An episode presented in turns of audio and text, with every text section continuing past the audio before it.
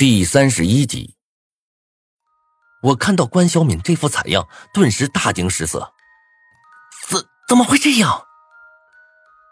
一提起这事儿，林东的脸上就泛起了一层怒气，粗声道：“我还想问你呢，小敏自从今天上午啊从你那儿回来后，就神不守舍的，看上去就跟丢了魂似的，拿着个破笔记本神神叨叨的，这才会被车给撞了。”什么？被车给撞了？怎么会这么巧？我有些失神的问道，然后目光急速在病房内搜寻起来，怎么找都没找到那个笔记本。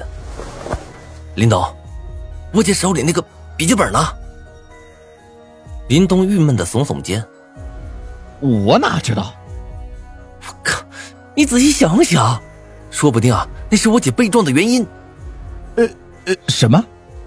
林东惊呼一声，然后闭着眼睛喃喃道：“今天下午车祸前，小敏手中还有那个笔记本的，后来他放哪儿了？”这时，一旁的小警探插了一句嘴：“哪个笔记本啊？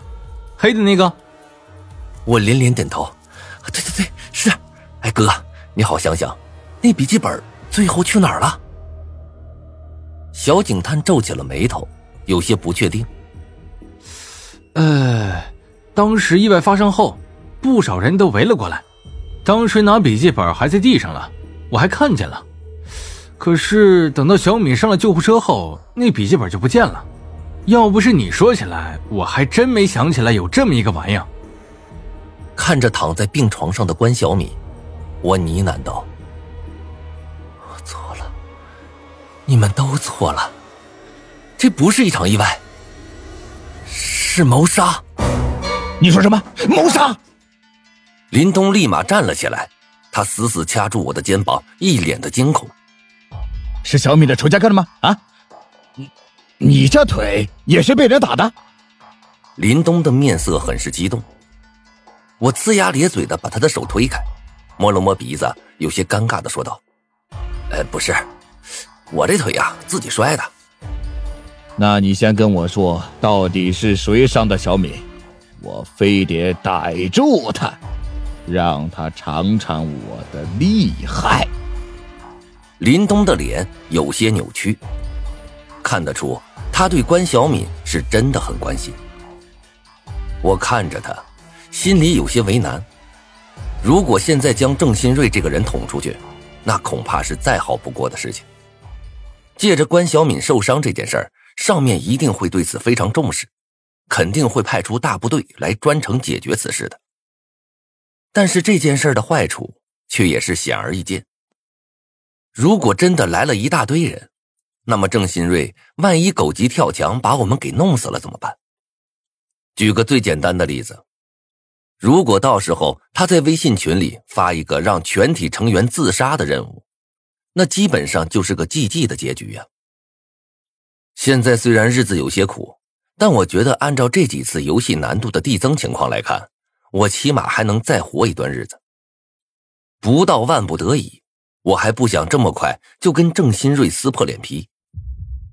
所以考量了一番之后，我直接摇了摇头，对林东说道：“这件事我不太清楚，我姐没跟我细说呀，你还是等她醒来之后再问她吧。”说完这句话，我再也不看林东，回到床上倒身躺下。林东的脸色则是阴晴不定，还是没来追问。我躺在床上，心情起伏不定，因为按照那本死亡笔记本上的记载，我会在第四次狼人杀游戏任务中死去。但是现在的我已经看到了这个预言，知道了自己即将死亡的事实。那么，在接下来的行动中，我肯定会更加谨慎的。但是，仅凭这样，我就能摆脱那个结果了吗？我不知道。叹了一口气，我闭上了眼睛，不再想这些事儿了。当你没办法改变的时候，就只能去接受。这一觉，我睡得很沉。第二天一早，我是被张倩给晃起来的。我刚睁开眼。张倩就已经将手机递到了我的面前。我这才发现，狼人已经发布第四个任务了。我赶忙坐了起来，拿起了张倩的手机。狼人杀游戏开始，游戏名称：捉迷藏，参与者高一五班全体成员。游戏规则：在市郊的秋水村里，有一只隐藏的厉鬼。所有玩家需要到秋水村住三天，活过三天即为胜利。哦，游戏时间：七月三号早十点至七月六号早十点，成功奖励两万元。哦，失败惩罚。抹杀。友情提示：不要让鬼找到你，更不要主动去找他。